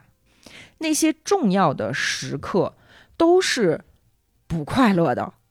比如说，不列宁喜欢打架，嗯那恰巧马克也喜欢打架。嗯在马克小的时候，他会去打黑拳，就是一个秘密的青少年的场所，每个人花五十英镑入场。如果你赢了第一局，你就回本儿；啊接下来每赢一局就挣五十英镑。啊马克就在回忆自己在跟别人打架的这个过程。他在走向那个拳击场的时候，感觉到非常的恐惧，双脚沉重，呼吸变得艰难。这个时候他已经不会呕吐了，因为之前都吐干净了。啊但是当他站在擂台的一角，面向对手，发现所有逃跑的可能性都消失了的时候，便会有一种绝妙而镇定的情绪，像海浪一样席卷全身，非常的专注。这个时候他依然是恐惧的，但是他身边好像出现了一层金色的气泡，把恐惧隔在了他的气泡之外，但是从来没有远离。这个时候，他会有一种难以言表的狂喜，一种知道自己必须全力以赴，不能有丝毫懈怠这样的感受。这种狂喜绝对不是纯粹的愉悦，同时代表着一种深深的不快，就是恐惧、紧张。生命之所以有价值，不是因为我们快乐，而是因为有一些事情、有一些时刻夹杂在其中。我们生命当中那些最不愉快的时刻，往往才是最有价值的，才是让你活着、让你感觉到自己生命有价值的那那那些时刻。嗯那对于马克来说，他很快就要迎来一些很重要的时刻。嗯他们在爱尔兰生活了五年之后，马克接受了来自伦敦的教职，因为那个时候他已经写了六七本书，啊已经非常的成功，而且有钱了。虽然钱不是很多，他就尝试着让他的狼和另外两个小姑娘，就是两、两个狗，跟他一起到伦敦去生活。嗯但是你要想在伦敦租一个房子，容纳他一个醉醺醺的作家和三个犬科动物，那么老大，那么臭烘烘的，其实是非常难的。对，所以他在伦敦生活了一段时间之后，发现这三个狗每天在家里头搞破坏。啊有一天呢，他回到家，那个时候他已经喝得烂醉了，啊发现这三个狗把储藏室里二十公斤的狗粮给吃光了。。哦 啊，这确实狗的胃好大呀 对，他们甚至撑到已经没有办法通过摇尾巴来掩盖自己的罪行了。而且那个时候，不列宁的女儿取名叫苔丝，啊苔丝已经长大了。啊她的破坏力呢，虽然没有不列宁小的时候那么强，啊！但是已经足够恐怖了。啊她当时特别的喜欢乱咬东西，啊没过多久就把地毯和这个什么祖母的古董椅子给咬烂了。啊并且经常的跑到厨房去翻橱柜，翻里面的吃的，呃能不能吃对他来说并不重要，反正就是都都能吃掉。啊！橱柜上拴个那种儿童安全门栓，门栓就被吃掉了。 然后过了两天，他觉得太麻烦了，啊嗯苔丝就把橱柜吃掉了。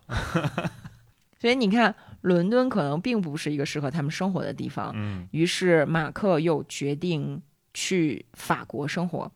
他在法国南部的朗多克租了一间房子，准备尝试全职写作，就不再做老师了。一家四口开开心心的搬到了法国南部。嗯搬到新家一个月左右，不列宁病了。啊实际上，在伦敦的时候，马克就已经察觉到不列宁开始嗜睡，但是他一开始就觉得可能就是狼老了，啊因为这个时候他已经九岁十岁了。啊你要知道，野狼的寿命基本上七岁是平均寿命，啊所以他也没有太在意。但是他发现不列宁开始食欲不振，甚至是要劝他吃东西，他就觉得不对了，就带他去看了兽医，结果发现是得了肿瘤。哦当地的兽医呢不会说英语，他那个时候的法语也很次，他们就费了好大的劲，各种沟通啊什么的，很快就决定要给不列宁做手术，啊切除那个肿瘤，因为那个肿瘤已经大到快要破了。哦但是好在那应该是第一个肿瘤啊，就把它切掉之后呢，应该会还有很长的寿命。啊但是切掉这个肿瘤，在复查的时候，发现肛门腺感染了，就是从不列宁的臀部大量的流血。肛门腺的感染如果扩散到刀口，嗯狗可能就保不住了。哦所以兽医就告诉马克说，从现在开始，你必须每隔两个小时用肥皂水去清洗不列宁的肛门，并且注射抗生素。哦但是对于狼来讲，它无法理解这一切嘛，嗯所以马克就经历了像地狱一样的一段生活，嗯就是每隔两个小时把狼摁住。其实那个时候狼虽然老了，虽然虚弱了，但是劲儿依然很大嘛，依然是所以就狼啊对就挣扎，呃，从一开始的嘤嘤嘤啼哭变成尖叫，因为真的会很痛苦。啊而且对于狼来说，他觉得我去看兽医之前，我只是有一点儿不舒服，啊我从兽医院回来，你就开始每隔两个小时对我进行这样的折磨，啊并且在复查的时候发现所有的这一切都没有用，因为还是感染到了刀口。哦在这儿先，马克必须坚持每隔两个小时就给他清洗和打针，因为腹部也感染了嘛，所以嗯要扎两针，一针在屁股上，一针在肚子上。不列宁就非常的痛苦。啊，这个时候，马克由于睡眠不足，再加上非常的痛苦，开始做噩梦，啊梦到自己已经死了，梦到自己已经到了地狱里面。啊在马克的地狱里面，你不是那个受到折磨和虐待的人，而是你最爱的人，哦，是你亲手去折磨他们，你不得不这么做，因为你是为他们好，啊而这么做将使你失去你最真实的来自你所爱的人的爱。在那段时间，他觉得他每天都在折磨自己所爱的狼，而这个结果是很有可能徒劳无功的。嗯就我读到这一段的时候，我就特别的有感触，嗯因为前段时间我们也是捡了一只小狗，兽医的意见是，就因为是狗瘟，而且捡到的时候那个小狗已经瘦的只剩一把骨头了，嗯眼睛里面都是脓，奄奄一息，他就建议说不要治疗了。对。但是我就想不开嘛，我就把嗯那个小狗接到家里面去，尽我所能的给它喂药啊、喂营养膏啊什么的。对，每天什么羊奶往嘴巴里面拿，针管往里面打，但其实那段时间我自己也非常的犹豫，因为小狗的吞咽已经很困难了，嗯嗯，它已经那样虚弱了，它看到我的时候还会，它都看不到你，对，就是它听到我走近的时候，它会使劲的摇尾巴。嗯哼我跟那个小狗，其实在很短的时间内就建立了一种友爱，已经有了一种很深的感情。嗯在看到小狗一天一天的衰弱下去的时候，我也在想，我这样折磨它是图什么？嗯如果你不这样做，最后的结果会惩罚你，会折磨你；嗯，如果你这样做了，很有可能最后的结果也会折磨你。你怎么你怎么办呢？嗯在这本书中，对马克来讲，他看到自己其实就是他的兄弟了。在这种情况下，你要去见证你兄弟每天那么痛苦和不理解的在挣扎，嗯他甚至会觉得说，下一次我醒来的时候，如果看到他已经死了，是一种解脱。嗯。这就是久病床前无孝子吧？就我们救治小狗那段时间，嗯，就每天睡醒，我其实呃多少有点希望，就它已经死了的。长痛不如短痛，我有时候可是这么想。其实我谈不上痛苦啦，因为嗯所有和死亡有关的事件，对于人来讲都是一种启发嘛。嗯嗯，后来那个勃列宁的化验结果出来了，他感染的是一种超级细菌，所以后来就给他上了一个超强抗生素。啊上了抗生素之后，好像也没有太大的用，然后兽医就采取了一种传统的办法，啊就是说，狼在进化的过程当中，它的那个肛门腺是比较有利于它们储存自己的气味儿，但是不利于排菌，嗯所以又动了一个小手术，把它的肛门腺向下移动了一些位置，然后帮助它自然的把那个菌排出去。啊然后奇迹发生了。嗯做完手术之后，他不是还得坚持操作这这一系列折磨吗？啊突然有一天，他醒来，他发现不列宁看着自己。他当时心里一咯噔，他以为这是回光返照，啊因为他养了很多狗嘛，狗死之前都会有一段时间特别的精神，但其实是活不了了。啊但是没想到，哎，不列宁一天一天的好起来，又能吃了，又能蹦了。啊！也就是说，总算他们哥俩熬过了这段非常绝望的日子，啊奇迹发生了。多少次他在想，是不是要放弃对自己所爱的狼的折磨？但是如果有哪怕百分之一的可能性能让他恢复健康，他也愿意这么试一试，愿意嗯承担这个被恨、失去爱的这个风险。嗯最后他们做到了，但是毕竟老了，嗯而且癌症这个东西你也说不好，所以一年之后，不列宁复发了。啊这一次已经扩散，而且就恶化了嘛。这一次呢，马克就决定不再对不列宁做任何有侵犯性的治疗了，啊他就决定好好的让他度过余生，嗯陪着他享受每一个时刻。为了让不列宁好受一点呢，他还破天荒的让他上床和自己睡在一起，嗯导致妮娜和苔丝非常的生气。啊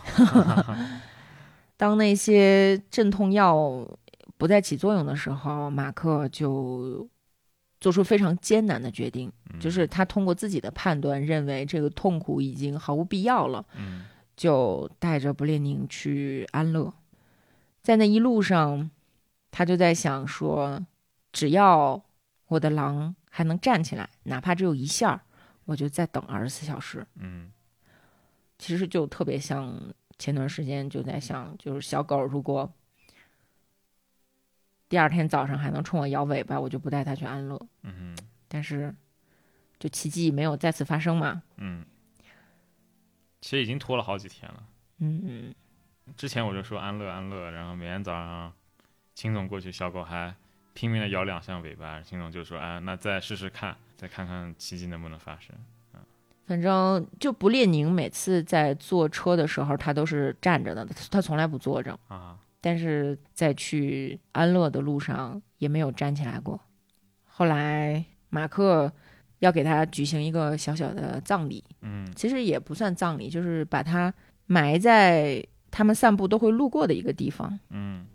他在那儿挖了一个洞，把勃列宁放进去，然后呢说在这个坟墓上我要搭一个石头冢，嗯他就跑到一个堤坝去捡石头。嗯那个堤坝还挺远的，所以他来来回回折腾了好几个小时，一直到半夜才搭了一个种出来。啊，接着他点起篝火，在妮娜和苔丝的陪伴下开始喝酒。啊，酒是他早就准备好的一个两升装的杰克丹尼，哈哈，因为他早就知道会有这么一天，嗯所以他先把酒准备好了。嗯然后他一边喝酒，一边呕吐，一边晕晕乎乎的，一边骂上帝，就是说你这臭不要脸的，你夺走了我最好的兄弟什么的。嗯但这个时候，奇迹发生了。嗯你要知道，马克他是一个不信教，甚至是反宗教的哲学家。啊，但是他说：“我向上帝发誓，隔着篝火，我看到了不列宁用石头砌成的灵魂，就是他刚刚砌的那一个石头种。啊，变成了一个像是石头的狗的样子。对，就是非常不可思议，和不列宁一模一样，就是他平常把下巴趴在地上的样子。”啊，弗洛伊德的信徒可能会认为我是下意识搭成了一个不列宁的样子，嗯但实际上来回来去走，我是没有时间去思考的，我连下意识的时间都没有。嗯而且我把石头丢在地上的那一刻，这个石头会滚的，嗯它会从我放的那个地方往下滚。这个里面的偶然，我是没有办法用潜意识去控制的。嗯你要说他是喝多了看错了呢，但一直到今天，那个石头种还在那儿，还是不列宁的样子。啊，就对他来说，这可能就是一个奇迹，不管这个奇迹是来自上帝还是来自哪里。嗯在他的狼生命当中的最后一年，其实他们相当于是获得了一份礼物，就是那一年他们不是在法国南部朗多克生活嘛？嗯因为他知道时日无多，所以马克特别的关注时间，嗯，而且他们家呢有一位女士，堪称时间的守护者，啊，就是妮娜。啊大概早上六点钟，妮娜就要发出起床信号了。啊就是会开始舔它露出被子的手或者脚啊啊。如果恰好没有手或脚露出来呢，妮娜嗯就会帮他整理一下床单被 罩， 然后我就被他舔醒了，就起床开始写作，嗯从早上六点一直写到上午十点。啊到十点钟的时候，妮娜会非常准时的走到我旁边，把脑袋放到我的膝盖上。如果我这个时候还没有停止打字，她就会用嘴使劲的拱我的前臂，啊就不让我继续打字。于是我就必须带着他们去散步，啊带着遮阳伞、飞盘、球这三个活宝呢，就开始啊，就开始乱蹦乱跳。啊我们就从家一直走到海边。妮娜和我游泳，那父女俩呢就在岸上玩儿。啊，游到该吃午饭的时候，妮娜又开始提醒我们该吃午饭啦。该去面包房了。你说她也没有手表，她也不会看太阳，但是她就特别的准时，啊不管是冬令时还是夏令时，只要到了那个时间，妮娜就会疯狂的提醒大家要去面包房 了。因为之前曾经有一回我们去晚了，面包房关门了，啊面包关门，咱们直接去吃午饭嘛。然后妮娜那一路就巨痛苦，从此之后她就绝对不允许大家再拖拉。啊，他们就有是点去强迫症。对吧？然后去面包房的路上，他会非常精准的在他最讨厌的母狗家门口拉一泡屎。到面包房，我会先买面包，啊、买然后分给他们。分完分完之后呢，我们就去酒吧喝酒吃饭，然后回到家。下午呢，我继续写作，他们每个人在自己习惯的地方趴着。等大约到了七点的时候，妮娜又开始提醒啊该吃饭了。等吃完饭喝完酒，大家一起睡一个好觉。嗯，